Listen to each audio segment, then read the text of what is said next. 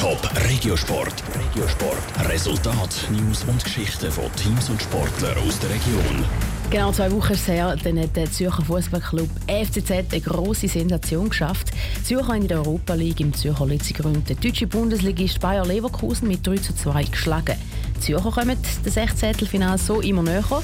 Heute Abend ist das Leverkusens Rückspiel. Der FCZ-Trainer Ludovic Magnier schätzt im Beitrag von der Tabea Fono die Chancen von seinem Club ein. Der Ludovic Magnier schaut mit Bescheidenheit aufs Spiel von heute Abend in der Leverkusener Bayer Arena.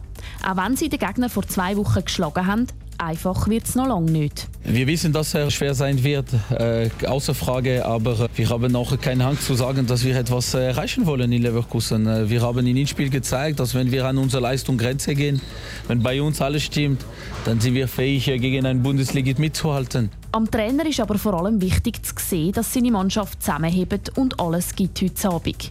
Nach drei Siegen in der Europa League fehlt der Zürcher nur noch ein Punkt zum Gruppenphasen überstehen und ins 16. Final kommen. Unabhängig von dem Ergebnis. Äh, mir ist wichtig die Art und Weise, wie wir da auftreten werden, zu spüren, dass die Mannschaft an das glaubt, dass etwas möglich ist und wir möchten gerne auch so schnell wie möglich unsere Qualifikation für die nächste Runde klar machen. Von dem her, wir brauchen noch einen Punkt. Der Ludovic Magnin schätzt, dass Bayer Leverkusen das mal mit härteren Bandagen gegen Zürich kämpft. Nach der Niederlage gegen Zürcher hat Bayer Leverkusen nämlich gerade zwei spektakuläre Siege geholt.